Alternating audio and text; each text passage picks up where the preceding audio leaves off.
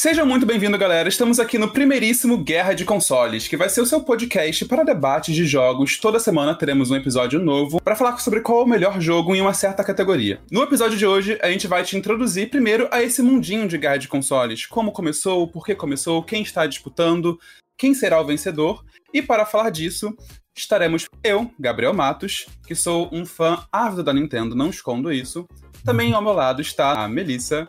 Eu não tenho muito lado na guerra, mas eu tô aqui pra representar o sonista. E para finalizar a nossa trindade de hoje, a gente convidou Arthur Eloy, que também é uma pessoa muito neutra nessa guerra. Olá, senhoras e senhores, tudo bem com vocês? Eu nunca escondi que eu sou caixista. Assim, infelizmente eu tenho essa comorbidade e eu sei tudo que isso implica, principalmente nos dias de hoje, principalmente no Brasil, né? O que é ser caixista no Brasil.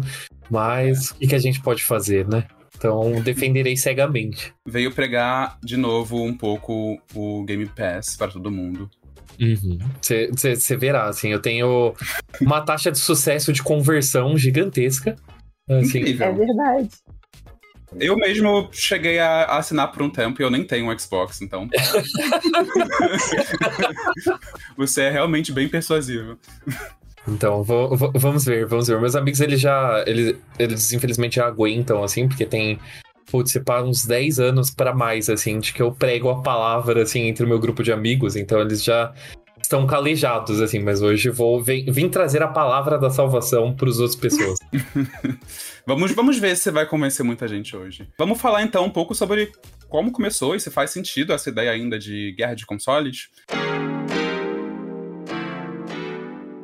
Bem, a grande explosão inicial foi lá nos anos 80, quando teve todo o lance de Nintendo e Sega. Tinha muitos comerciais bem, assim, incisivos, tentando defender um lado ou outro. E fazia sentido as pessoas só poderem comprar um console naquela época, porque era muito caro, era um item absurdamente de luxo. Não que tenha mudado tanto hoje em dia, mas hoje em dia a gente consegue. A gente tem um cenário bem diferente, pelo menos, né? Mas, sim, começou, né, com toda essa treta é, Sega Nintendo realmente, tipo, incentivada pelo marketing, abraçada pelos jogadores que queriam sangue, né? É, hoje em dia já é um cenário diferente, mas parece que virou uma tradição, né? Tipo, do, do gamer. O gamer ele gosta de discutir, ele gosta de é, bater boca sobre caixas de plástico. Então, isso é um pilar da cultura gamer que eu acho que nunca vai mudar acabou que aconteceu uma mudança de dos consoles principais, né, que estão nessa disputa, que era a Nintendo e a Sega, e hoje em dia a gente tem mais a, a Sony e o Xbox. A Nintendo também, mas assim, a rivalidade maior é entre a Sony e o Xbox. Mas de fato a briga sempre continua a mesma. Uhum. Inclusive, já colocando uma facada aqui no lado da Sony, eles entraram uhum. nessa guerra de uma maneira muito sorrateira com aquele projeto PlayStation que era junto da Nintendo. E depois eles só lançaram o console dele. E, bem, eles acabaram levando a dianteira em muitas gerações, mas isso não vem ao caso, porque eu acho que já foi uma jogada bem suja da parte deles. Ah, em defesa da Sony, uma coisa que eu nunca achei que eu falaria é. eles foram, né, na real, apunhalados nas costas pela Nintendo, né? Um absurdo. Que, que, que preferiu, né? Eles iam desenvolver o, Play, o Nintendo PlayStation juntos, né? Que, que era esse console bizarro de pensar hoje em dia, mas que chegou a ter protótipo e tudo, né? Ele chegou a existir de fato, não foi lançado oficialmente, mas chegou a existir, tipo, de fato, o console em si é, como protótipo, e daí no final das contas a Nintendo decidiu falar: não, na real a gente vai seguir com outra, é nóis, valeu, tchau. Então, na real, a Sony, é, isso é importante dizer, assim, para já virar, transformar a minha defesa no ataque, como se fosse uma partida de Magic. É, a Sony, a Sony, na real, ela entrou no, na indústria de jogos unicamente por birra, né?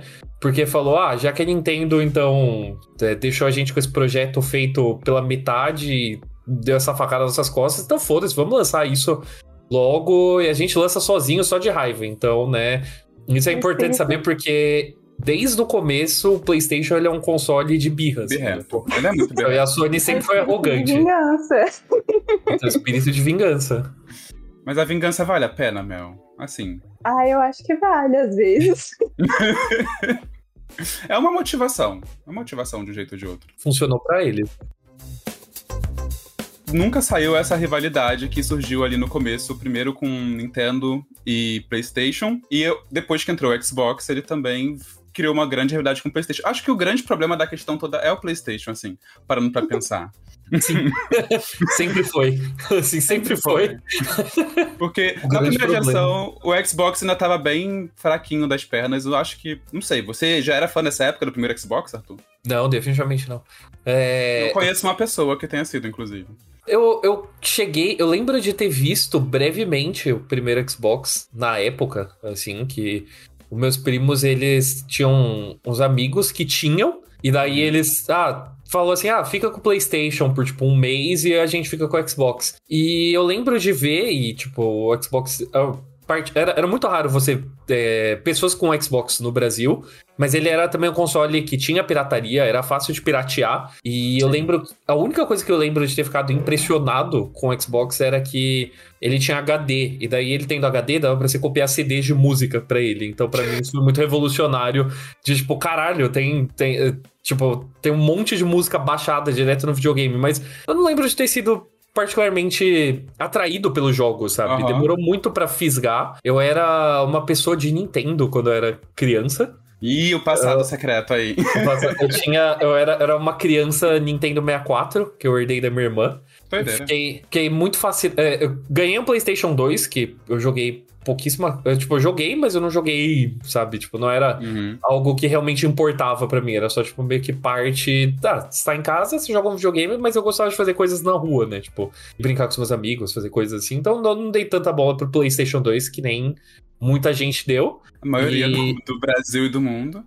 Daí eu lembro que eu queria um Nintendo Wii, porque eu joguei Wii Sports e, putz, assim, foi tipo Apaixonante. É, tipo, nossa, a primeira vez que você joga o esportes é, tipo, marcante, assim. Tipo, você fala, pois meu é, Deus, esse é o futuro dos videogames, assim, de tudo. E daí eu queria um Wii e eu fui convencido por um amigo que, tipo, falou, ó, o Wii você vai cansar rápido. PlayStation 3 não dá, porque não tinha pirataria na época. Falou, então, tipo, PlayStation 3 você não vai comprar jogo. Basicamente, uhum. você vai comprar, tipo, um jogo a cada dois anos. No Xbox 360 dá pra você piratear e tem Left 4 Dead, que eu já era meio obcecado na época, é, do primeiro, tipo, ali 2008 e tal. Tem Left 4 Dead. E eu nunca ia conseguir um PC para rodar Left 4 Dead, então eu fui vencido no argumento e daí o Xbox enchi muito o saco do meu pai para ganhar um Xbox. Ele me deu de presente um muito barato, que eu não sei até onde ele, como que ele descolou. Era tipo, acho que tipo uns 700, 700 600 reais em 2009, Nossa, sabe? Não pacto, existe. Com certeza. Foi algum pacto, mas aí eu não era gamer até eu ter um Xbox. Então, tipo, eu uhum. falo que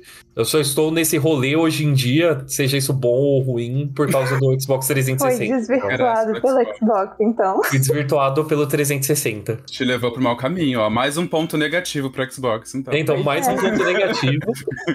Mas antes disso era tipo, o videogame era uma coisa que, ah, você tem e você joga de vez em quando, mas para mim, muita gente teve essa coisa de ler revista, uhum. de, nossa, eu jogava, zerava todos os jogos.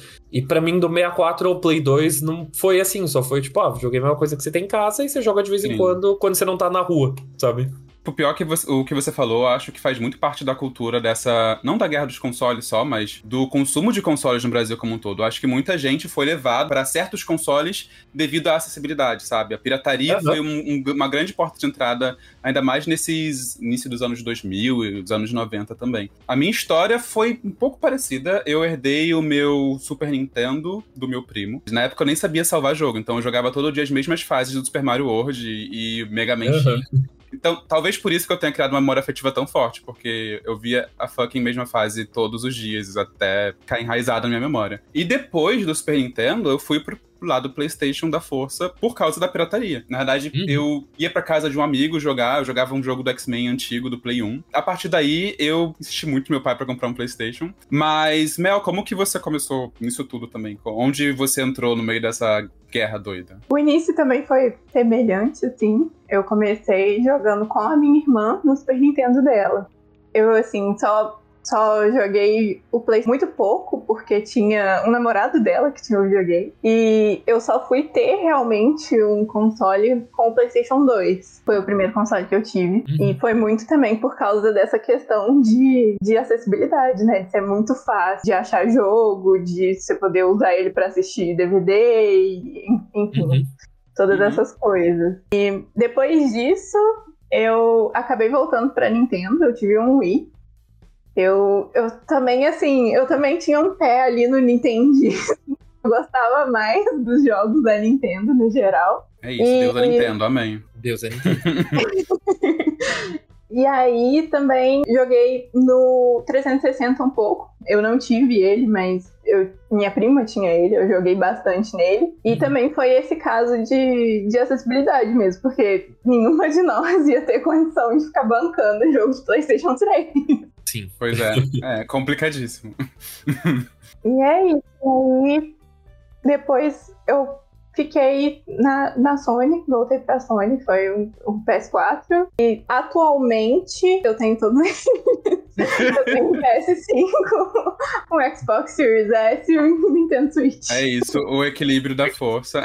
da força, do jeito que deveria ser. Cara, mas, mas é doido porque eu acho que nessa época fazia muita diferença é que o PlayStation ele rodava CD de música normal. Uhum.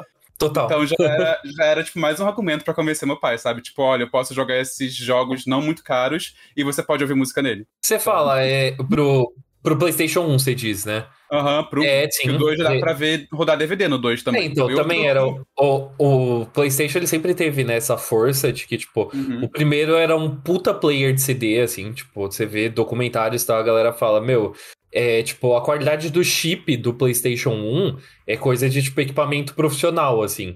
E daí a mesma ah. coisa pro DVD, né? Tipo, ele era um player de DVD relativamente barato, é, na época que as pessoas tinham que, de fato, comprar players de DVD, né? É, e o PlayStation 2 ele já tinha esse multitarefa e o PlayStation 3 era o player de Blu-ray mais barato que tinha, ponto. Tipo, mesmo não sendo... os próprios players de Blu-ray, sabe? Player de Blu-ray individual era muito caro, muito ah. caro. E o PlayStation 3, ele era, tipo, era uma diferença, assim, grotesca de preço. Isso sempre foi um argumento pra Sony, assim, sabe? Até porque o Blu-ray é deles, né? Mas, de qualquer forma, é, tem essa coisa, né, da, tipo, a revolução tecnológica, né? A Sony, ela soube acompanhar muito bem ali por três gerações.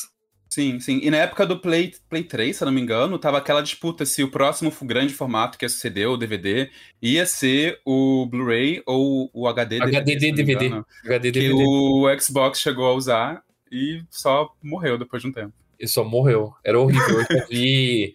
Eu, eu, eu, vi, acho que uma vez só na minha frente, porque o, o Xbox 360 ele não roda HD DVD nativamente, ele só roda DVD. Mas para rodar o HD DVD, eles lançaram meio que um add-on que era tipo um leitor de disco externo, sabe? Tipo Nossa. uma gavetinha na mesma cor e formato, assim, mais ou menos do 360 clássico. E daí, tipo, eu vi uma vez e eu falei, nossa, isso é tipo uma relíquia do passado, assim, mas eu conheço uma pessoa que teve, sabe? E, tipo, assistiu, mas era.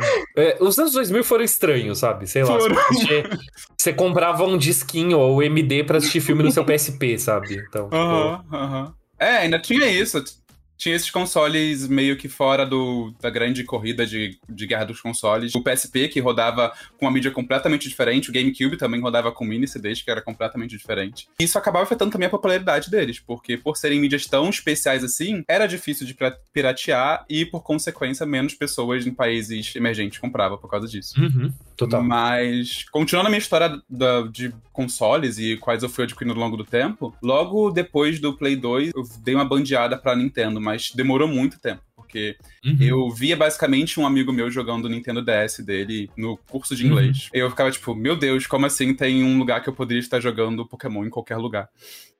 E não, não fazia nem parte do meu imaginário isso. até que eu fui correndo atrás e, em vez de só pedir pro meu pai, eu fiquei mais fascinado de entender como que aquilo funcionava e eu voltei a consumir revistas de videogame. Uhum. E naquela época, apesar de internet já ser bem difundida, acho que ainda tinha uma cultura muito forte de ler revista de videogame. Eu fiquei fascinado pela Nintendo World. Eu não tinha nem nenhum aparelho de Nintendo naquela época, mas eu comprava Nintendo World para entender os jogos e para consumir aquilo. Até que finalmente eu fui ter o DS, depois o Wii. Passei pela fase meio nebulosa do Wii U. E aí o meu pai que teve que intervir para eu voltar pro PlayStation, porque ele era um grande fã de tecnologia. Ele ficava tipo, não é possível que você vai ficar com esse Wii U aí que não tem nada em português, eu não consigo entender nada que acontece nele, enquanto tem um Play 3 já solta que você poderia estar jogando esse tempo todo. Aí a movimentação para comprar um PlayStation partiu do meu pai, não foi nem de mim. Ele comprou o Play 3, tipo, bem baratinho, quando já tava para sair o Play 4, se não me engano, ou já tinha saído, acho que em 2013. Então, foi bem, foi bem nessa época da, do lançamento do Play 4. Eu lembro porque a, o grande pretexto dele para comprar, mesmo não sendo um grande fã do Play 3, era que tava muito barato. Tipo, ai, tá muito barato, qualquer coisa. É, tinha, tinha acabado de ser começado a fabricar, a, a, a ser fabricado no Brasil, o uhum. PlayStation 3, então, de fato, foi um momento onde tava bem barato o Play 3. Você baixou muito o preço e, e a, a, versão que eu comprei foi, inclusive, a do Super Slim. Foi, acho que, tipo, 900 reais na época, não chegou da gaveta, Da gaveta que abre lateral. É, é ele, é ele é meio estranho, mas. Eu acho ele é tão fofinho, eu acho ele carismático, assim, sabe?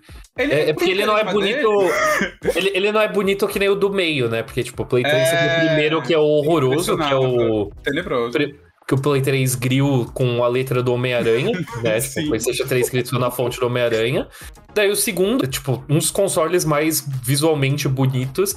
E o uhum. 3 eu acho charmoso, porque ele era achatadinho, assim, você abria do lado. Tipo, eu achava. Acho que, acho que ele tinha ele tinha o seu apelo, sabe? Ele tinha personalidade, definitivamente. Tinha personalidade, é isso. ele tinha personalidade. A partir daí, eu fiquei nessa, nesse equilíbrio de ter sempre um console da Nintendo e um do PlayStation para as coisas que eu não conseguia jogar no Nintendo. Acho que hoje em dia isso acabou sendo um pouco como muita gente consome videogame no geral, sabe? A Nintendo acabou entrando nesse lugar de console de companhia. Tipo, você tem o uhum. seu para jogar os grandes lançamentos, todo mundo tá discutindo, não sei o quê. E você também tem um da Nintendo para jogar os jogos que são de fato divertidos e não só longas histórias de cinematográficas e tudo mais. Até a época do Wii U, eu era muito ferrenhamente nintendista, sabe? Era, de uhum. fato, esse pessoal que fica na internet, tipo, não, porque superioridade da Nintendo, não vou jogar essas coisas que não são da Nintendo. Eu fui ter contato com a série Assassin's Creed só quando lançou no Wii U. Teve Assassin's, Assassin's Creed 3. 3. Uhum. Foi meu primeiro Assassin's Creed que eu joguei, porque eu fiquei tipo, agora que chegou na Nintendo, posso apreciar essa grande obra. Nossa, logo no 3. Não foi dos melhores, não foi dos melhores, inclusive. Mas a 4 era muito bom no Wii U, que você conseguia ver no mapinha ali e tudo mais. Uhum. Foi na época do Play 3 que eu tive acesso a alguns outros jogos que começaram a abrir um pouco meu olho de. Cara, o PlayStation não é tão monstruoso quanto parece. E acho que foi inclusive Bioshock Infinite que fez eu ficar tipo, ok, tem alguma coisa aqui. E Mass Effect também, a trilogia. Tem alguma uhum. coisa aqui interessante e não é só Nintendo que sabe fazer jogos. Não, corretíssimo, mas é, até tirando a parte de a Sony não ser tão monstruosa assim, né? É, é debatível, é, debatível. Bem debatível, bem debatível. Eu acho que o ponto de todas as pessoas é, de bem, assim, é eventualmente tentar ter os três, né? Tipo, apesar das uhum. preferências, é tentar meio que ficar com o pé em tudo porque entende que tudo tem mais ou menos o seu valor. Né? Sim. Pode ser dar peso diferente para as coisas, né? Mas tudo é minimamente interessante, né? Então, eu, até mesmo eu sendo cachista, assim, né? Eu já passei Puta, eu já tive de tudo, assim, sabe? Eu já tive uhum. um PS Vita por, por um tempo, que foi uma decisão, assim, que eu não sei de onde surgiu. É, questionável. É, questionável, porque eu tive o PS Vita pré-Sony amante dos indies, sabe? Porque Eu tive. nem tinha muita coisa para fazer, então. Nem tinha muita coisa, assim. Tipo, acho que não tinha nem saído, sei lá, tipo, Gravity Rush, assim, que foi, tipo, o primeiro uhum. jogo. Tipo, eu peguei, eu joguei Uncharted, Golden Abyss e, tipo, Mortal Kombat e 9. Isso. E, um Resistance, um Resistance que era muito ruim que eu cheguei a platinar. Ele, uhum. Eu não sei, não sei porque que eu fiz isso. Eu pegava o PlayStation 3 emprestado de amigos, mas eu também já tive um. Eu já tive um Wii U, que eu roubei de uma redação, assim. Né? Nossa, você tem, você tem um apreço, né, pelos underdogs ali, pelos subestimados. Então, um, um carinho. E eu já cometi o crime de trocar um Xbox One por um PlayStation 4, assim. E daí, saudável, como... eu acho saudável. Daí, foi nas, nas épocas ainda do Xbox One que eu tive, né, eu tive no, no, eu estive nas trincheiras, assim, do Xbox One. e eventualmente eu troquei, mas daí como o universo devolve, né, o, o que é seu por direito, eventualmente uhum. eu, apareceu três Xbox One para mim, assim, eu troquei um eu, eu, tenho essa foto em algum lugar que eu não vou achar, mas é no meu quarto, assim, eu tenho uma torre de Xbox One, assim. E um, não, Xbox One VHS, assim, tipo, uma torre. No momento, atrás de mim tem um ali, na, na torre de controle, mas não é três desses, então, tipo, de fato fato existe um carinho pelos underdogs. Já, é, é só para dizer assim, já rodei por absolutamente tudo, mas sempre volto pra, pra casa quentinho ali, que é a Microsoft. Você chegou a ter uma fase muito tipo, nossa, só Xbox presta e tudo mais, e o resto é uma porcaria. Sim, até hoje, assim. Entendi. Bem, não, não, é só, não é só uma fase. Bem mil grau no sangue, entendi. Então, não, não é só uma fase. mas já tive. Ironicamente, eu mantenho ainda, mas eu estaria mentindo se eu falasse que eu não acredito nisso, assim. No fundo, assim, você não fala na internet tanto sobre. Pior que eu falo, eu deveria falar menos, assim, né? Porque tem uma reputação zoada, mas infelizmente eu acredito amigo. ainda nisso. Eu faço muita coisa de birra, tal, qual a Sony. É, eu faço muita pesquisa, assim, pra reclamar. Então, é triste isso, mas eu mantenho. O coração é cachista, mas a sua alma é sonista, entendi. nunca, nunca. nunca na minha vida. Mas é doido se parar pra pensar até essa ideia de torcer pra consoles e tudo mais, porque é literalmente a gente torcendo pra uma marca, sabe? A gente não ganha nada com isso. Até essa ideia mais extremista de tipo, vou só jogar jogos da Nintendo ou só jogar jogos do Xbox. É você só se polindo do que você poderia estar curtindo ali em prol de devoção a uma marca. Não, não faz nenhum sentido, porque se você vê esse sentimento em outros lugares, por exemplo, no futebol tem muito isso, torcendo por um time e tudo mais, mas é é pelo esporte, é, tem toda uma cultura envolvida ao redor disso. E a gente vê, às vezes, até também no lado mais gay da comunidade, você vê isso por diva pop também, que também é outra briga que não faz muito sentido, mas acho que parte muito sobre uma identificação.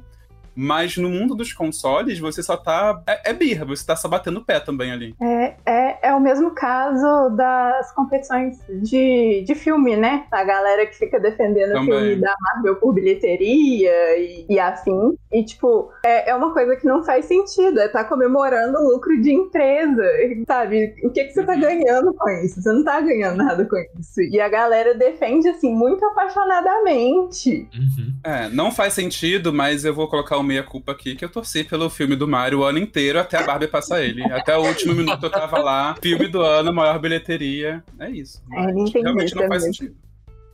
Eu, eu acho que até certo ponto, para as outras coisas, até faz sentido, porque pelo menos a gente tem uma noção mais ou menos de como Hollywood funciona. É, para console, não, assim, sei lá, talvez você tenha medo do seu console ser descontinuado, mas mesmo assim, tipo, sei lá, o PlayStation vende cinco vezes mais que o Xbox, mas, meu, o Xbox tá batendo recorde também de vendas em relação à própria marca, sabe? Então, tipo, é Total. bizarro a forma que é argumentado na guerra de consoles, porque todo mundo tá mais ou menos fazendo a mesma coisa e todo mundo tá bem, sabe? Então, tipo, você não, tá, você não tá nem discutindo necessariamente pelo seu, você tá discutindo por quem tá menos pior. Quer dizer, quem tá menos melhor, sabe?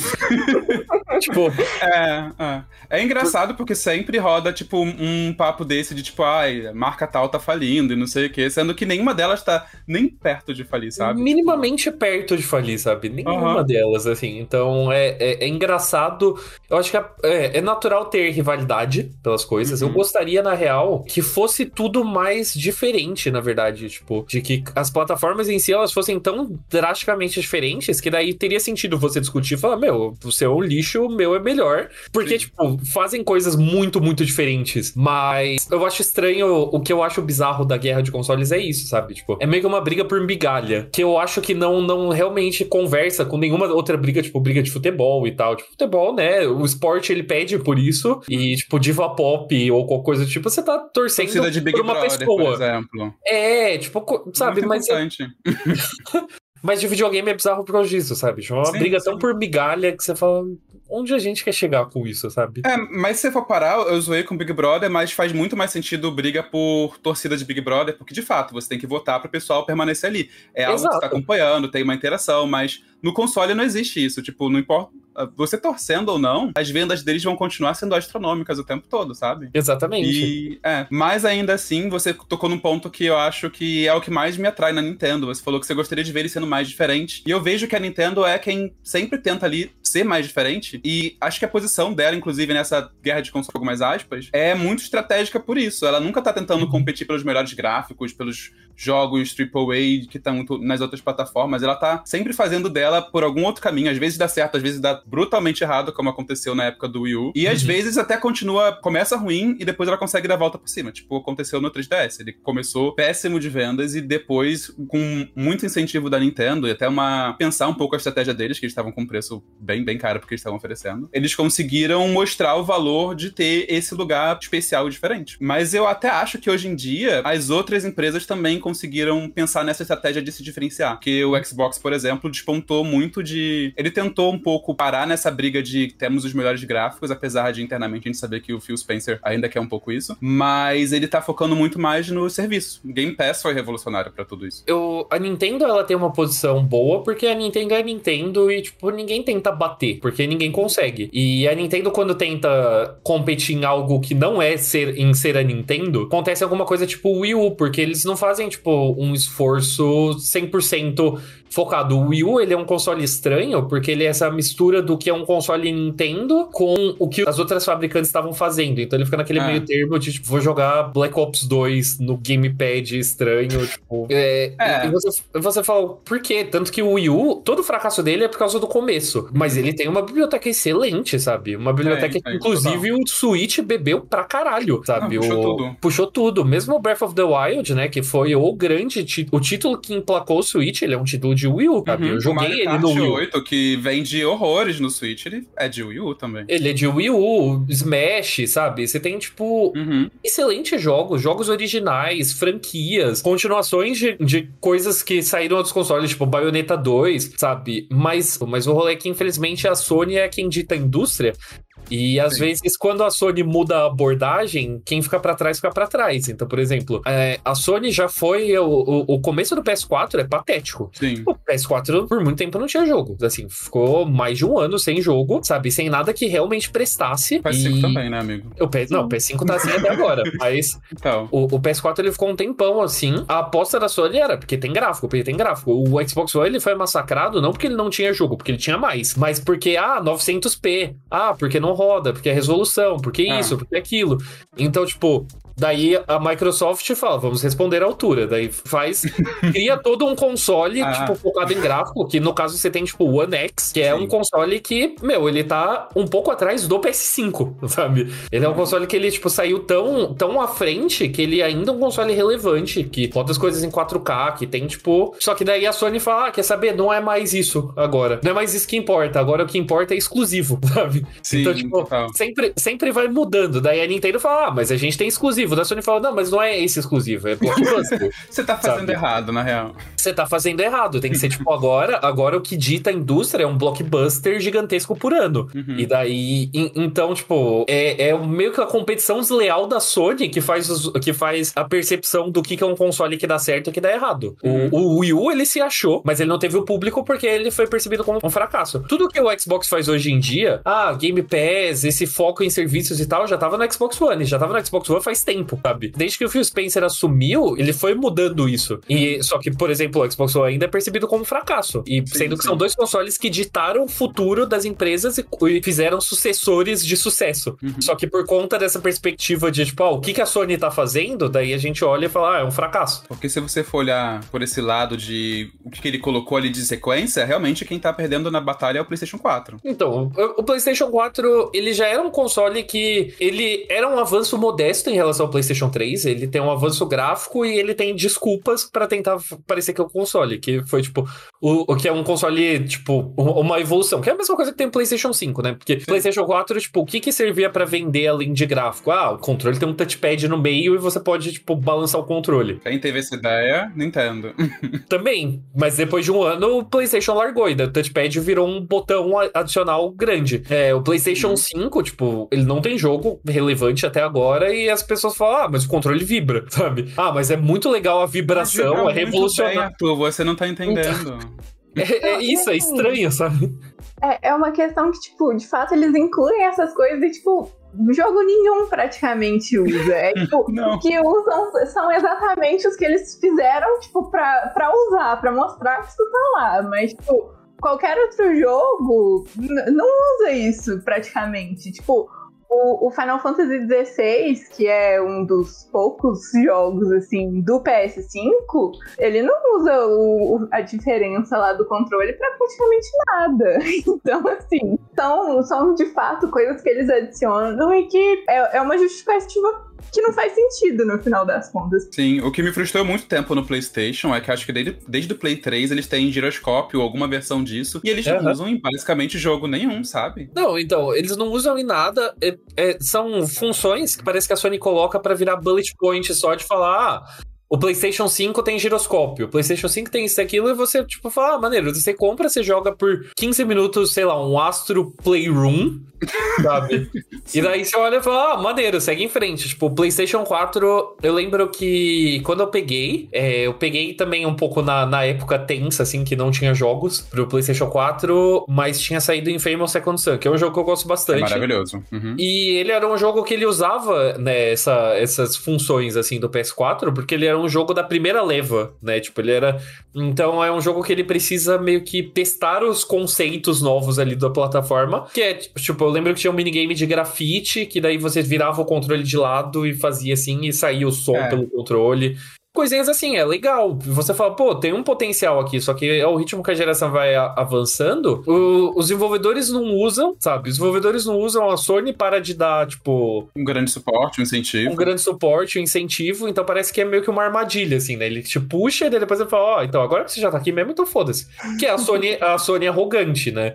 É, ela teve um momento onde a Sony ela deixou de ser arrogante, que foi ali a época do PlayStation 4. Uhum. E no final da geração do PS4, a Sony já tava arrogante de novo. Já tava falando, ah, então que se foda, a gente não vai fazer mesmo. E é aí que tá que a indústria de games ela funciona através de da Nintendo e da Microsoft. E mesmo assim a Sony leva, leva o crédito. Então, por exemplo, tudo que acontece, é, tipo, que a gente tem como as tendências do momento foram, na real, definidas pela Microsoft nessa geração. Os, os serviços de jogos como Game Pass, a Microsoft fez primeiro, da Sony meio que falou: ah, quem que vai usar essa merda? E daí quando o Game Pass deu certo, da Sony falou: ah, não, na real a gente tem a PlayStation Plus estendida com três planos diferentes. É, e daí tipo, as... antes disso, eles tiveram muita resistência de colocar também, sabe? Tiveram. Eles, eles colocaram aquele PlayStation Plus Collection, se eu não me engano, uhum. e falar, tipo, ah, você pode jogar esses 20 jogos aqui que a gente nunca vai atualizar e parem de reclamar um pouquinho, por favor. E, e daí depois eles tiraram também, né? Porque foi, tipo, uhum. tipo, durava acho que por um ano. O primeiro ano do PS5 tinha isso, e depois eles tiraram e eles estavam banindo a galera que queria pegar de antemão também, né? Porque uhum, eram uhum. 20 jogos de PS4 e você falava, ah, acho que eu vou comprar o PS5 eventualmente, então eu vou pegar os jogos, quando eu tiver PS5 eu tenho jogos. E da Sony tava banindo a galera, sabe? É, você só conseguia pegar no PS5, então. Se você entrasse num console de um amigo pra poder pegar esses jogos, eles já ficavam putos com você.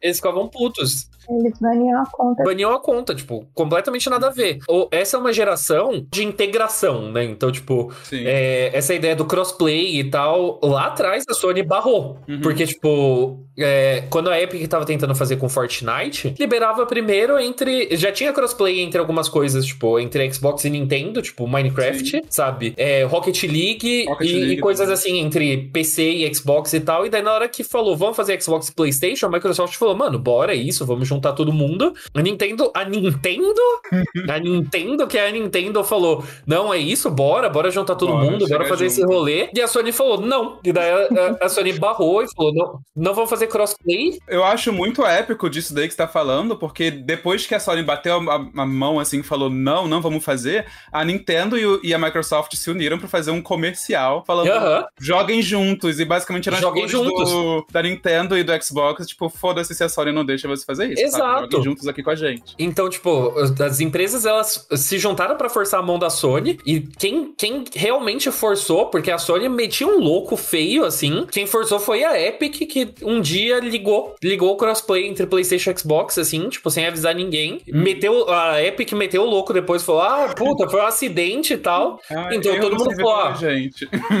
daí as pessoas falaram, então dá, tá ligado? Não tem nada que impede, funciona. E daí a Sony falou, ah, tá bom, funciona, né? Daí a gente tem que fazer. Retrocompatibilidade, que a Microsoft tem. Eh, isso é uma coisa que a Nintendo ainda não aprendeu, mas que, tipo, se a Nintendo voltar atrás e eventualmente fazer é porque a Microsoft ensinou.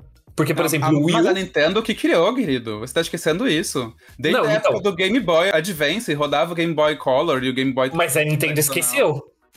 É, não, não dá pra ficar Mas, fazendo a mesma então, coisa sempre, tem que mudar de vez em quando. Porque o Wii U, o Wii U ele tinha uma retrocompatibilidade ótima. O Wii U ele uhum. tinha até entrada de controle para Game Boy, sabe? Para Game Boy não, para Game para controle de GameCube.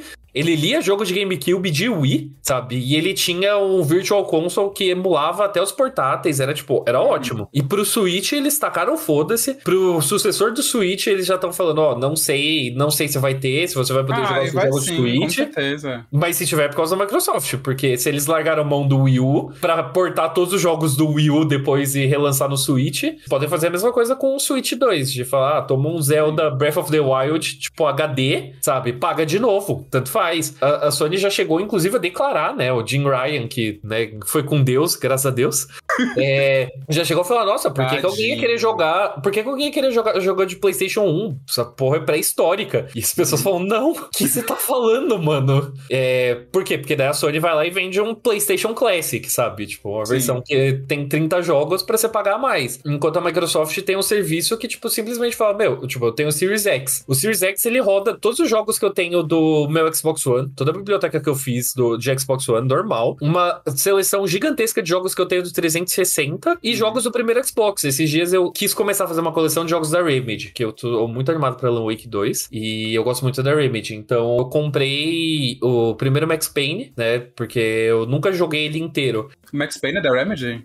É da Remedy, então. O Max, Nossa, Payne. Max Payne 1 e 2 é da Remedy e o terceiro é da Rockstar, né? Mas os dois primeiros saíram pra PlayStation 2 e pra Xbox e pra PC, né? E no PlayStation 4 relançaram. Max Payne é, é um dos poucos jogos de PlayStation 2 que saiu na emulação oficial lá de PlayStation 4. Xbox, eu comprei o primeiro Max Payne na caixinha do Xbox original.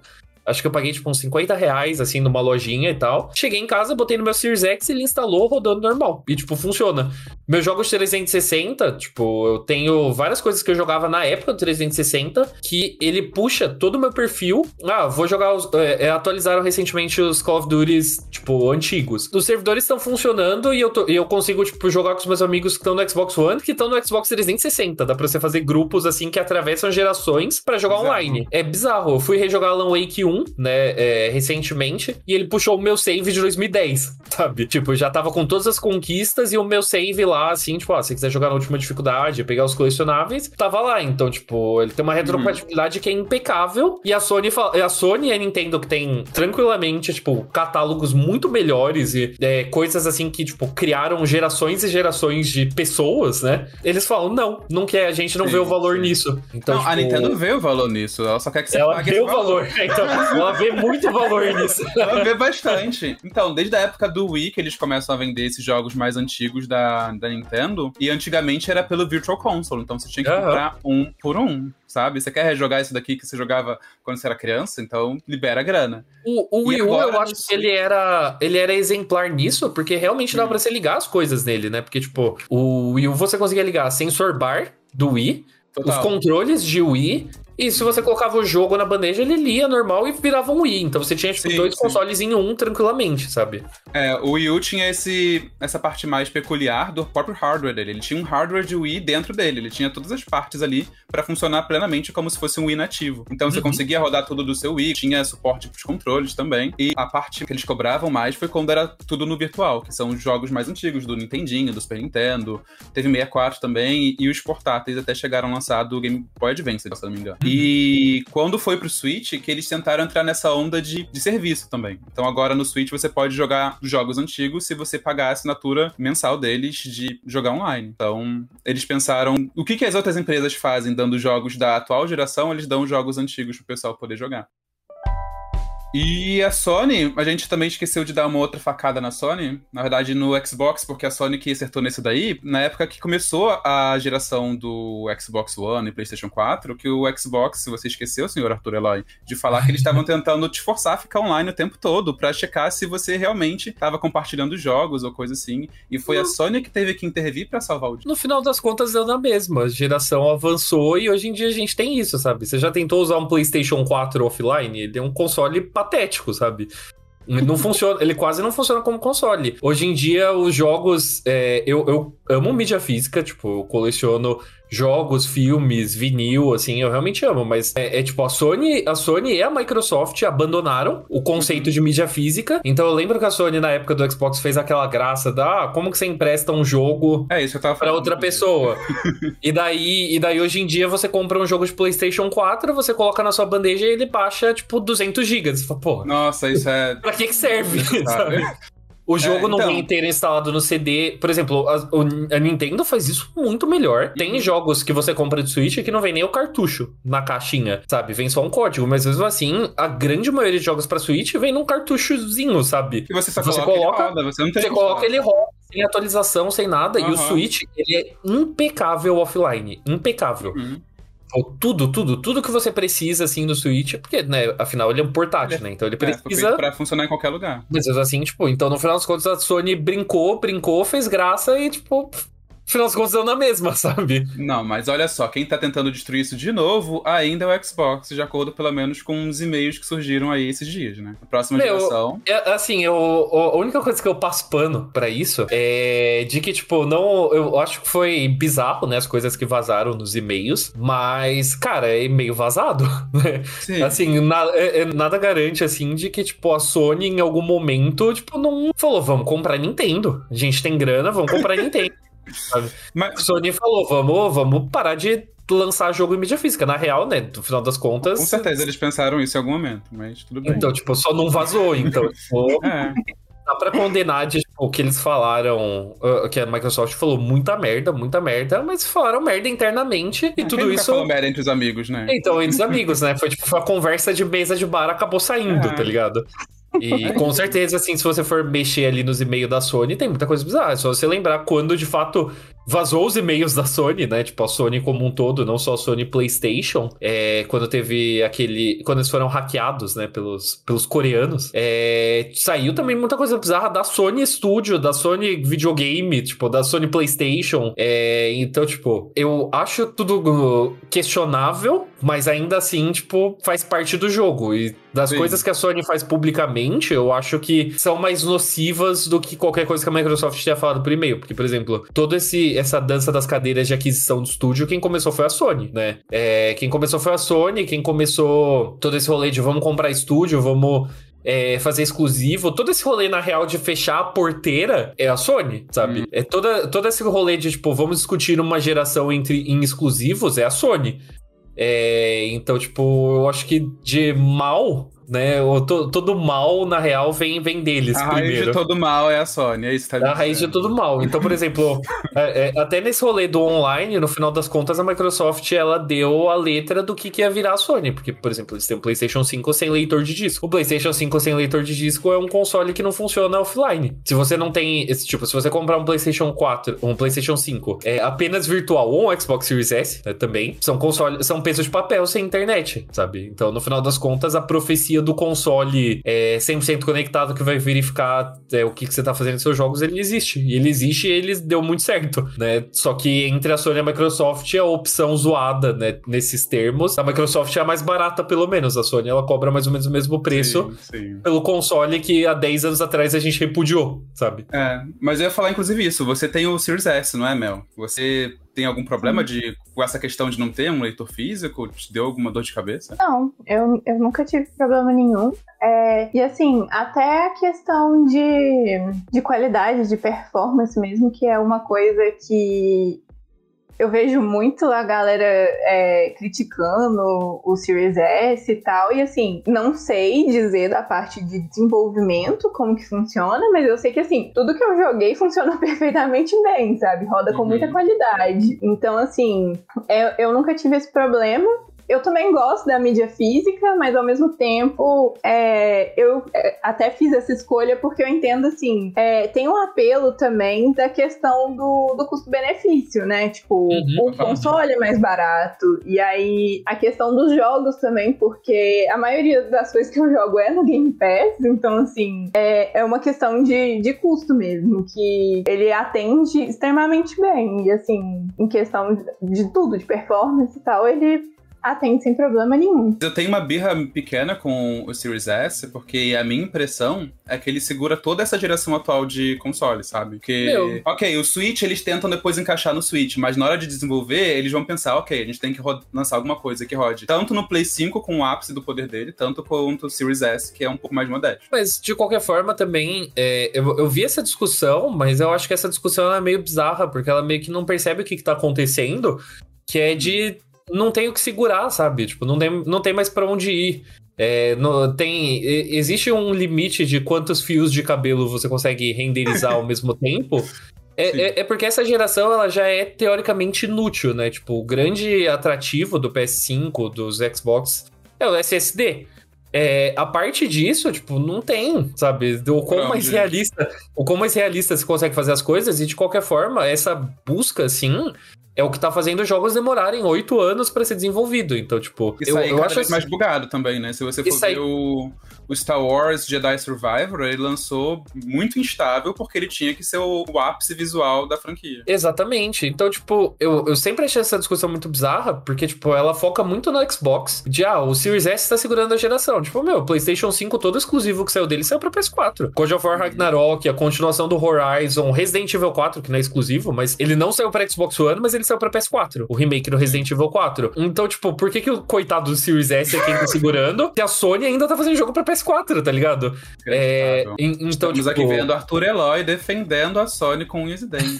Não, eu, tô- eu, eu, eu, eu gosto, na real, acho bem legal. É, eu gosto de gerações longas, assim. Uhum. Eu acho que a do 360 do PS3, ela foi, tipo, uma das minhas favoritas, porque chegou num ponto onde, tipo, passou o que era, teoricamente, o ciclo de geração, e ainda tinha coisa saindo e impressionando, e tinha essa sensação, assim, de, tipo, meu, a gente não extraiu tudo que tinha ainda desse hardware. Porque, por exemplo, no PS3, The Last of Us é um jogo que saiu no mesmo ano que saiu o PS4, sabe? Aham. É, GTA V é um jogo que saiu no mesmo ano que saiu o PS4 e o Xbox One. É, então, tipo, eu gosto da geração longa, eu gosto do console mais modesto e tal, justamente porque você dá para os desenvolvedores o desafio de, tipo, meu, você tem essa limitação, torce o máximo que você consegue por isso. É por isso que os Uhum. jogos da Nintendo eles são tão impressionantes, Sim. porque os hardwares da Nintendo sempre foram muito modestos, né? Sempre a Nintendo conscientemente tem uma filosofia de, ao invés da gente ir pro, pro que é o topo de linha, a gente vai pegar a tecnologia que já é conhecida, já é segura e garantida e construir em cima disso. Então, tipo, ao- passa no começo, assim, de qualquer geração da Nintendo, os jogos saem meio bizarros, meio bugados e tal. Meu, ao ritmo que os desenvolvedores pegam confiança e entendem o que que é o hardware, sai tipo o Zelda, tá ligado? Sim, Você, sim, sim. E todo programador olha pro Zelda e fala. Isso é magia, sabe? É, Tipo, isso não é programação, isso daqui é mágica. sim. porque- O Tears of the Kingdom impressionou muita gente, inclusive, nesse sentido, mais de o que a física podia fazer. Não era nem o gráfico, era mais essa parte técnica. Exatamente. Daí você vê gente falando, ah, porque o Switch tá chorando com o Tears of the Kingdom. O que eu acho que é uma forma muito reducionista de você olhar e falar, mano, é um milagre que esse jogo roda. Ponto. Uhum. Sabe? Devia É... ter aplaudido que ele que tá funcionando tão bem, sabe? E, e é muito bizarro porque a guerra de consoles, ela. Quer dizer, a cultura gamer no geral, ela é hype. É, Isso é o que diferencia de qualquer outra mídia. Porque, por exemplo, sei lá, você vai zoar o cinéfilo, você fala, ah, o cinéfilo tá assistindo filme iraniano de quatro horas em preto e branco, contado da perspectiva, sabe? Qualquer coisa assim, mas, meu, você tá zoando alguém por, tipo, ter referencial, tá ligado? O, você por ter cultura. O, o gamer, o, o gamer, ele é uma cultura de consumo, né? Ele é tipo, Uhum. sei lá, a galera que faz fila na frente da, da Apple pra comprar, tipo, o novo iPhone, que mal e mal tem uma diferença de um pra outro. Tipo, como tem essa Uhum. intersecção entre tecnologia e games, né? Game é, tipo, uma cultura de consumo. Então, é, tem muita coisa de game que você fala, por que, que você tá reclamando disso, sabe? Sim. Por, por Eu que acho que muito tá... estúpido, por exemplo, toda briga de FPS, tipo. É, Ai, não, porque isso tá rodando a 60 FPS, não sei o que, enquanto no Switch roda a 30. Tá, não, e mas isso é- assim, eu acho que a questão do FPS, assim, se for uma questão de não tá funcionando, ainda é alguma coisa, sabe? De que Uhum. não tá rodando bem. Tipo, Agora, no, quando Play- no entra- Pokémon Scarlet, por exemplo, eu entendo, é. aham. é. Agora, quando entra naquelas questões técnicas de, sei lá, quantos teraflops o Xbox tem, Aham. o que, que Então, tá falando? E, e, novamente, tudo isso é a Sony. Tudo isso é a Sony. Começou. Mas é porque, é porque o PlayStation 4 começou com isso, sabe? Tipo, o PlayStation 4 que criou essa briga do tipo, ah, mas a gente tem gráfico. Que eles falavam, tipo, sei lá, olha como que o Zone Shadowfall é impressionante. Tipo, um jogo um lixo, intragável. Mas você Mas fala, nossa, olha, bonito. olha como esse jogo é lindo. O Xbox não tem nada. ah, olha, o Xbox roda as coisas em 900p, sabe? Uhum. Então, tipo, tudo isso é consequência da Sony criar essa briga e daí a Sony, quando a Sony começa a perder, ela muda o jogo, sabe? Ela fala, ah, então já que gráfico não impressiona mais, então agora é exclusivo. Então daí as pessoas elas compram essa briga de uhum. tipo, ah, mas o Xbox não tem um exclusivo que nem The Last of Us, sabe? É, e de fato não tem, mas ao mesmo tempo a Sony não tem nenhum jogo que tenha uma vida útil longa, tá ligado? Que nem qualquer coisa que a Microsoft tem. Que nem um Forza, que nem o Sea of Thieves. Sea of Thieves ele tem tipo 5 anos ele continua crescendo, ele continua crescendo, ele continua ganhando atualização e conteúdo de graça. Ele é um jogo crossplay que você joga com as pessoas do Xbox One, das novas gerações de Xbox e de PC, sabe? E ele real, assim, você vê um gráfico de jogadores dele e todo ano ele tá crescendo. A Sony, você comprou seu God of War Ragnarok, que você esperou cinco anos para sair, você matou em um final de semana e você fala, ah, Sim, eu tipo, faço com isso. Seis meses, inclusive, vai ficar muito barato porque o pessoal não tá mais procurando ele, tá procurando o próximo grande lançamento e tudo mais. Ex exatamente. Então, tipo, jogos, os jogos da Sony, eles estão meio que apostando nessa ideia assim, de, tipo, ah, mas pelo menos é memorável. para justificar que o jogo, que saiu um jogo de PlayStation por ano, sabe? Uhum. Ah, esse ano vai sair o Homem-Aranha, e daí você vai falar, ah, maneiro, até ano que vem, é nóis. Mas assim, então, o que, que vai sair do Xbox, por exemplo, esse ano, além de Starfield? O que, que saiu? Mas de... não, então, mas não é o jogo, não é o jogo que a Microsoft tá jogando, sabe? Não é, não é sobre exclusivo, mesmo assim, tipo, ah, saiu Starfield, sabe? Que é tipo um é. puta RPG gigantesco que você pode jogar agora, mas tipo, meu, você literalmente tem um serviço que tem centenas de jogos que vai uma rotatividade gigante, tipo. Já não é mais uma briga de AAA, sabe? É, o AAA, ele é uma, um, é uma coisa que, como ele tá nesse ciclo de desenvolvimento muito grande, cada vez maior e cada vez mais custoso e realista, meu, o que sustenta são jogos médios, são jogos médios, são jogos Sim. indies, são jogos como serviço, você tem mil outras vertentes além do AAA, que o Game Pass atende todos eles e a Sony não atende, sabe? Uhum. É, então é bizarro, só que daí a Sony fala, ah, então agora briga exclusivo, então vamos falar de exclusivo. Daí a Microsoft falou, pô, não é isso, não é isso que eu tô não fazendo. não é isso que eu tô fazendo. Sozinha. Briga sozinha. Tipo. A Nintendo sim, sim. entende o jogo que ela tá jogando. A Nintendo fala, ah, não tem o The Last of Us pra Nintendo Switch. Eles falam, não tem mesmo. Não preciso. Não mesmo, não espere, não aguarde. Não espera, não preciso. Por que que eu vou fazer? E daí, só que daí olha pro Xbox e fala, não tem The Last of Us, não tem God of War pra Xbox. Daí, como se isso fosse uma cobrança, tá ligado? E o Xbox hum. fala, não, não preciso, não é o que eu tô fazendo, sabe? Então, é, é bizarro. É uma coisa até que o próprio Phil Spencer falou no, no julgamento lá do, do FTC, né? Sobre a, uhum. a compra da Activision, uhum. que participar dessa disputa por grandes lançamentos e tal é uma coisa que não faz sentido para eles mais, porque mesmo se eles fizerem jogos assim de muita qualidade, que seriam exclusivos e tal, eles não, não, não tem como competir nisso com a Sony já estando estabelecida e não é mais o foco deles, eles partiram para outra coisa. Eu só ia puxar o lado de que é engraçado que, mesmo não sendo o grande foco deles, com a compra de vários estúdios, acabou que eles estão com vários exclusivos de peso. Tipo, o próximo grande Skyrim, o The Elder Scrolls, vai ser exclusivo de Xbox. Ponto. Meu, eu gostaria que não fosse, sabe? Eu realmente gostaria uhum. que não fosse. É bizarro, é bizarro isso, porque não é a percepção que os jogadores de PlayStation têm. Os jogadores de Xbox compartilham, os, joga os sonhos de qualquer jogador da Nintendo é compartilhar, tá ligado? Que a Nintendo não compartilha.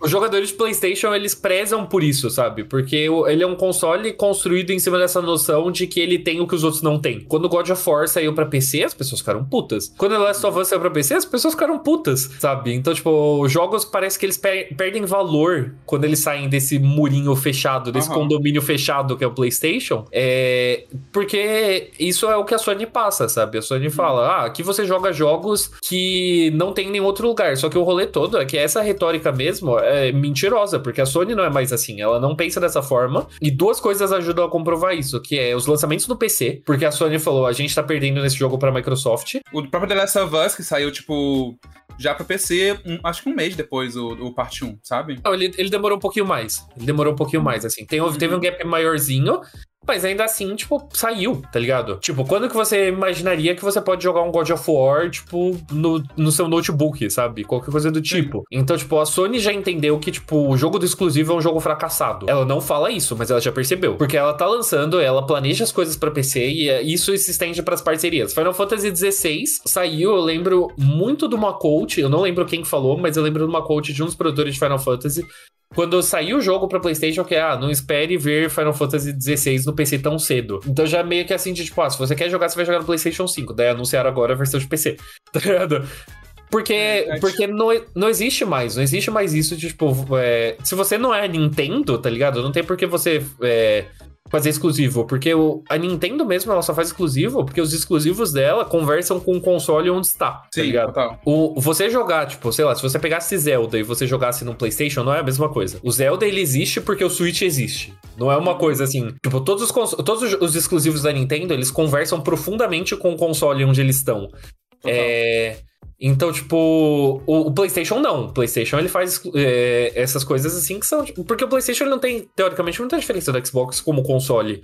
Eles são a mesma estrutura, são o mesmo sistema, eles têm as mesmas coisas, eles funcionam do mesmo jeito, uhum. sabe? Só que então a Sony ela precisa desesperadamente fazer que o público acredite que o PlayStation é exclusivo. É, é o que muda que... é a cultura da empresa mesmo, como você tá falando. Porque a, o grande lema do Xbox, por exemplo, é Play Everywhere, é joga em qualquer Play Everywhere, lugar, é isso. escolhe e tudo mais. E, e a, a, a Sony não, a Sony ela tá sempre tentando. O, o, grande, por exemplo, orgulho da Sony é ter os jogos dela no Game Awards, vencendo Exato. tudo, não sei o quê. E, e por exemplo, o, o que deixou toda essa treta, né, do, da disputa pelo Call of Duty, pela Activision Blizzard, né, da compra da Microsoft, que eu não acho que vai ser boa, né, porque uhum. né, eu não acho que essa briga por comprar estúdio é boa, no geral, mas ainda assim, o, o que saiu disso tudo não só é que a Microsoft é uma força ruim para a indústria, como também que a Sony é completamente patética, completamente patética e absolutamente tudo que a Sony fala é mentiroso. E as pessoas que estão defendendo o PlayStation, tipo, não entendem isso, porque, tipo, a Sony tá chorando por Call of Duty por, simplesmente porque absolutamente nada que a Sony faz importa, porque a Sony não. A venda dele vai muito de, de Call of Duty, então eles precisam daquilo. Não, não adianta os exclusivos dele, não é isso que tá trazendo porque, todo o dinheiro. Exato, porque o PlayStation não é uma plataforma de, não é uma plataforma de exclusivo. É, por mais que a Sony tente emplacar essa noção, meu, se você pegar todo mês, todo mês, jogos mais vendidos, jogos mais jogados, Call of Duty, FIFA, sabe, Fortnite. Se uhum. esses três jogos saírem, a, é, saírem, a Sony fecha as portas amanhã. The Last of Us não segura, God of War não segura. Então esse papinho que os jogadores, tá ligado, falam é completamente insano, é completamente uhum. louco, sabe? É, e por quê? Porque a Sony é mentirosa. Então as pessoas compraram a mentira da Sony e vão cuspir pro lado da Microsoft. É, então, tipo, a Microsoft fala: Meu, eu não vou fazer o The Last of Us porque é estúpido fazer um The Last of Us, sabe? A Sony sabe que é estúpido, e é por isso que ela precisa lançar dois remakes do primeiro jogo para poder custear o próximo, sabe? É por isso que ela precisa lançar The Last of Us pra PC para tentar surfar no hype da série, sabe? É por isso que ela precisa fazer uma série, tá ligado? Olha só que teve série de Halo também, saiu antes. Mas Halo, Halo é, é, Halo é ótima. Halo é uma adaptação de videogame muito melhor que The Last of Us, porque a série de The Last of Us é uma merda. Pra começo de conversa. Não acredito assim, nisso. The Last of Us, The Last of Us HBO é um surto coletivo, mas. Você tá falando a... do Pedro Pascal, cara. Não, não, Pedro Pascal e a Bella Ramsey, eu morreria por eles tranquilamente, ah, assim.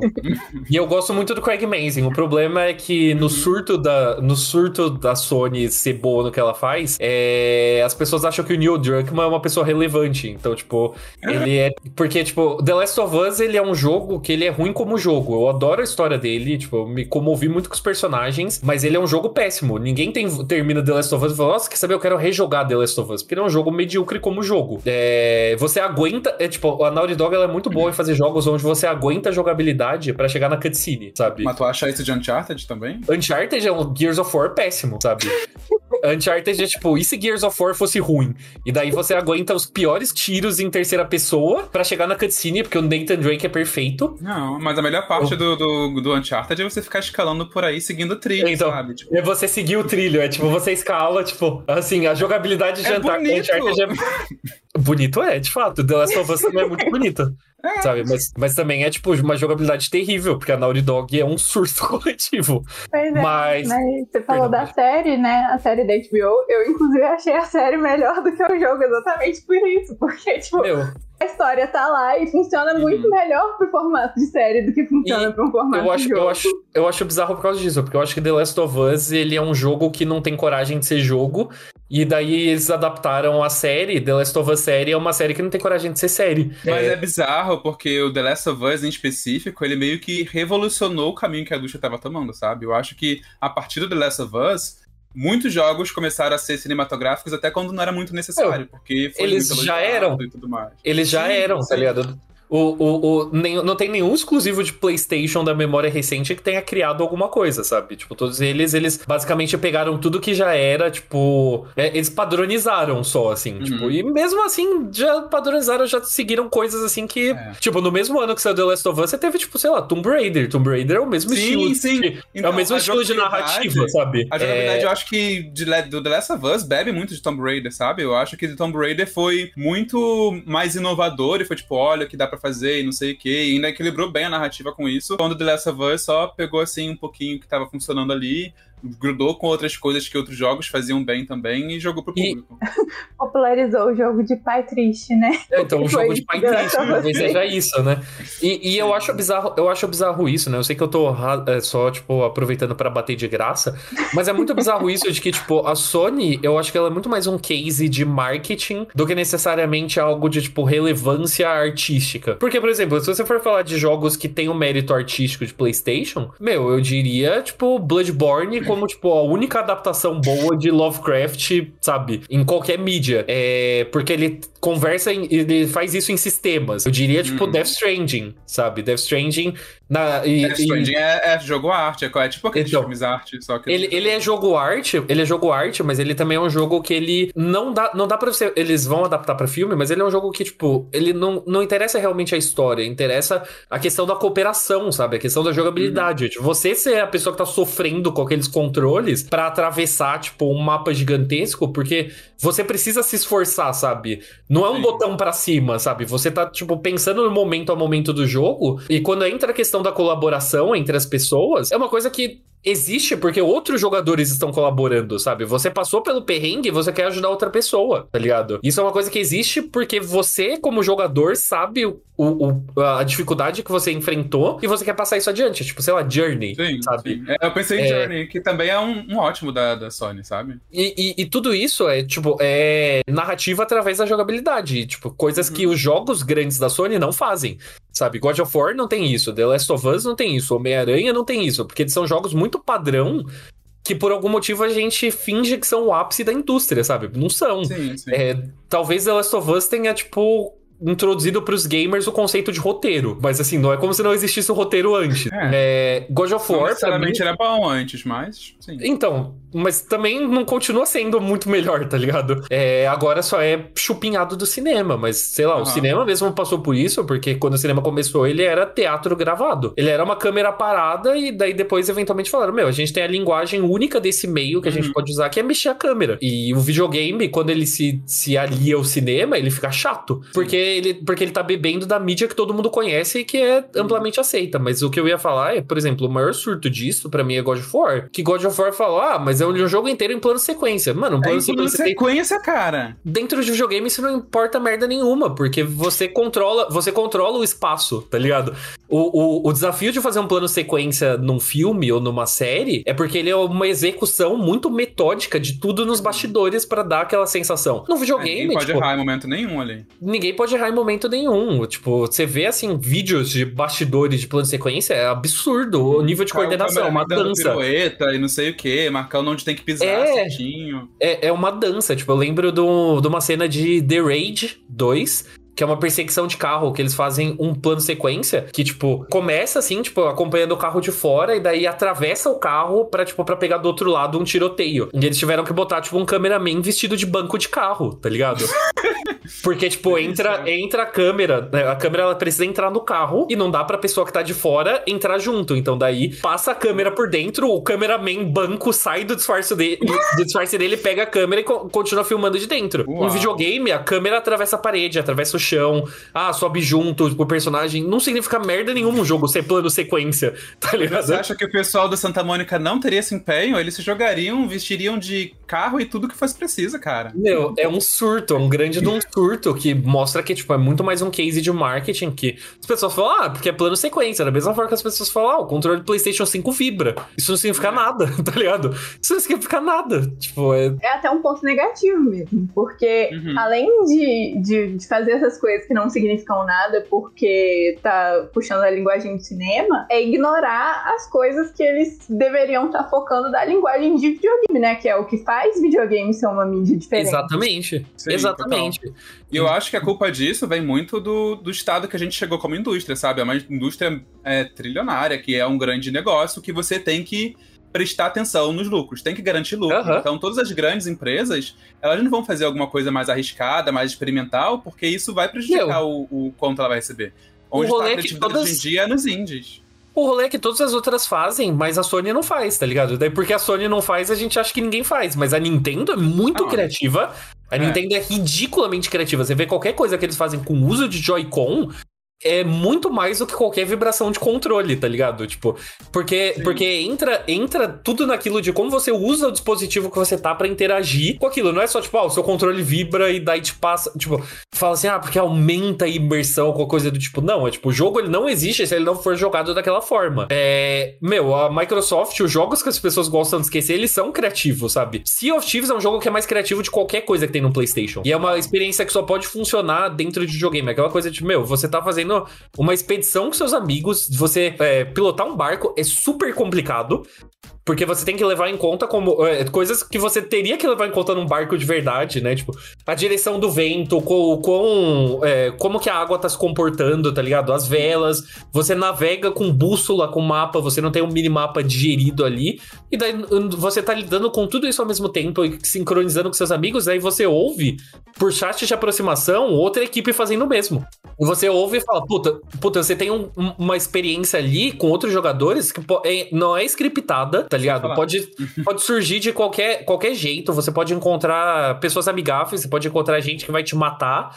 É, pode aparecer, sei lá, no meio que você tá brigando com outra pessoa, surge uma porra de um Kraken no meio disso tudo, daí você fala, puta, fudeu, pera, a gente precisa se unir. E são histórias, são únicas de videogame, não são roteirizadas, são é a narrativa emergente, né, que eles chamam. É, é o que faz brilhar, por exemplo, o próprio Zelda recentemente também. Todas Exato. as histórias de Zelda que você vê é a única de cada jogador. Tipo, tava explorando e aconteceu isso e aquilo. Exato. E outra pessoa exato. vai ter uma outra história pra contar. O roteiro, tem- que é o padrão do cinema, para de importar tanto nessa situação. Não tem absolutamente nenhum jogo de PlayStation, tipo, exclusivo de PlayStation, que a Sony gosta de bater no peito, que tenha isso. Talvez Death Stranding. Death Stranding é, Death o Stranding máximo, é assim. Eu consigo pensar também. E, e, e Death Stranding eu acho legal justamente porque ele, consi- ele tá equilibrando essas duas narrativas, né? A narrativa do cinema, literalmente do cinema, né? Com astros de cinema e, e atuações de astros de cinema e tudo mais com o que torna videogame videogame, tá ligado? É, talvez seja o único, e mesmo assim a galera cai, cai em cima, mas tipo, The Last of Us Ah. não faz nada de especial, God of War não faz nada de especial, eles só são caros. É tipo, eu, eu- esses jogos são tipo Christopher Nolan dos videogames, sabe?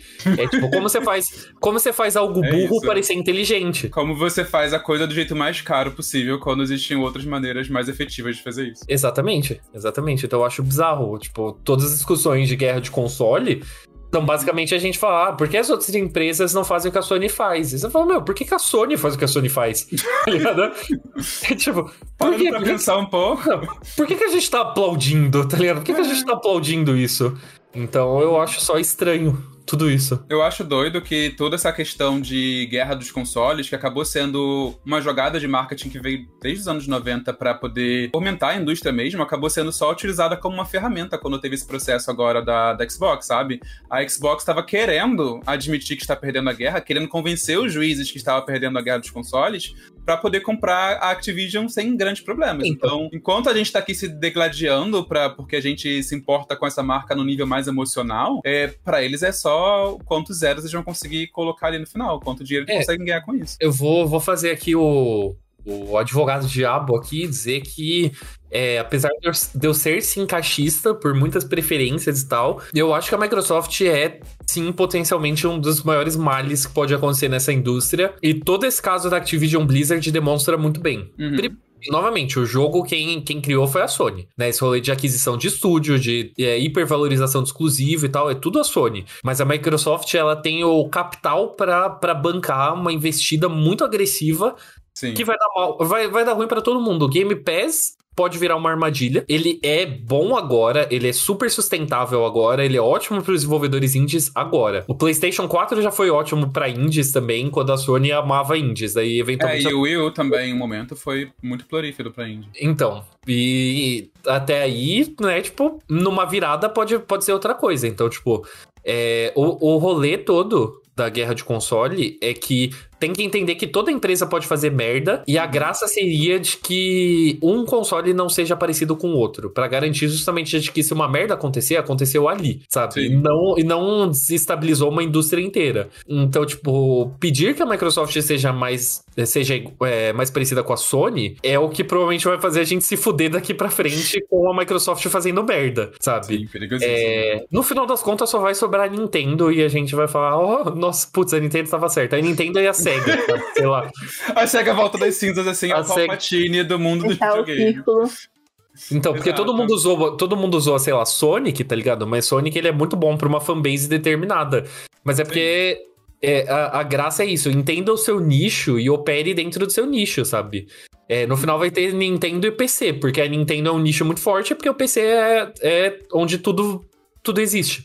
Tá o PC, eu acho doido que o PC virou esse, essa faixa de gás ali do, do mundo dos jogos, sabe? Porque os jogos do PlayStation saem no PC, os jogos da, do Xbox saem no PC, só a Nintendo que não manda os jogos pro PC. A Nintendo, a Nintendo, Android. A Nintendo dá pra emular né? Tipo, você tem é. emuladores ótimos ali. Sempre existem formas de jogar Nintendo no PC também. O, o, PC, ele é a plataforma mais completa, ele nunca vai ser uma plataforma realmente acessível, né? Então, ele não é uhum. é uma opção 100% é, considerável, mas mesmo assim, você vê que é, existe o um interesse de colher esse poder todo do PC, por exemplo, com a Valve, com o Steam Deck, com os PCs portáteis. Sim, total. É de você simplificar PC né, para criar uma outra alternativa, mas no final das contas é isso que vai sobrar, porque se a Microsoft e a Sony ficarem nesse jogo de uma tentando imitar a outra, no final das contas as duas se anulam. É sim, isso, sim. sabe? É, e ansioso por esse dia, sei lá. Tá a, Microsoft, a Microsoft faz muita merda e eu observo e acho zoado. Tipo, é, eu sou muito fã de Halo e faz muito tempo que não tem um Halo decente e é, a 343, né, que é o estúdio que foi criado para suceder Halo depois que a Band saiu, é um estúdio de merda, sabe? É um estúdio que tem muito problema problema de crunch, de demissão em massa. Então, tipo,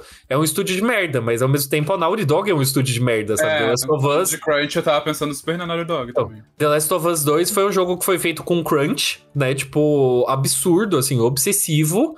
Uhum. E, meu, não tem qualidade gráfica que justifique isso, não tem é, Game Awards que justifique isso, sabe? Foi tirar todo o direito trabalhista ali pra no final o pessoal ficar discutindo, nossa, porque essa corda ela roda de um jeito tão é. que nunca foi visto nos jogos e não sei o quê. Então, então, né, nessa briga de consoles é lembrar que também tem lados muito negativos, sabe? Também de ambas. Uhum. É, e que no final das contas os dois são muito parecidos em é, acertos e erros, sabe? Então, tipo, é, volta pro que eu falei no começo, é bizarro porque briga por migalhas sabe?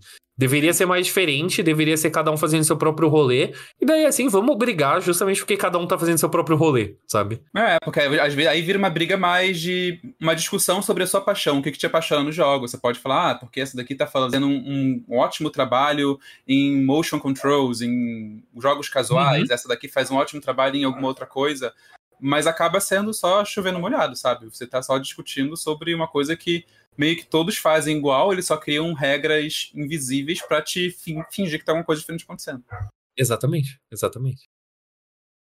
E é isso, eu acho que a gente pode encerrar por aqui dizendo então quem que vocês acham que, que deveria sair ganhando ou alguém tem que ganhar nessa guerra no final? A SEGA. A SEGA. Eu ia falar os jogadores, mas uma, uma resposta Não. Miss Universo, mas eu acho que a SEGA devia ganhar se tem alguém que precisa perder, são os jogadores, assim. Quando os jogadores eles precisam perder para eles entenderem, para aprender. Porque no rea... na, na real é isso, né? Tudo está caótico, né? No mundo inteiro.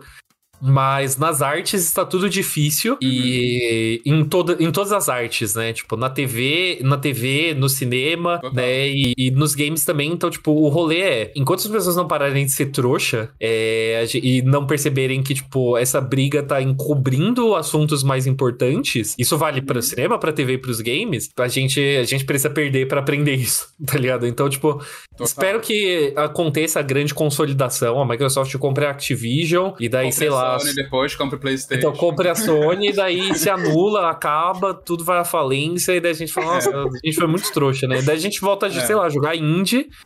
É, A gente começa a jogar só indie PC. e a gente vai pro PC e pro Switch, assim. O PC pra jogar em casa e o Switch pra jogar na rua e acabou. Melhor cenário possível. Melhor cenário possível. É, é quase um Horizon Zero Dawn, na real. A gente joga sal na terra, destrói tudo que tem e depois espera algum tempo pra poder surgir uma, um cenário novo. Eu apoio demais. E é isso. Bem, muito obrigado então, Arthur, por ter aqui acompanhado conosco essa discussão. E semana que vem a gente continua, eu e Mel, com novos assuntos e espero vocês aqui novamente no Guerra dos Consoles, que agora a gente vai colocar um jogo contra outro e ver qual que Ixi. realmente foi o melhor. Rapaz. Incentivar a guerra depois de ter falado tanto contra a competição. A gente quer sangue nos olhos, é sobre isso.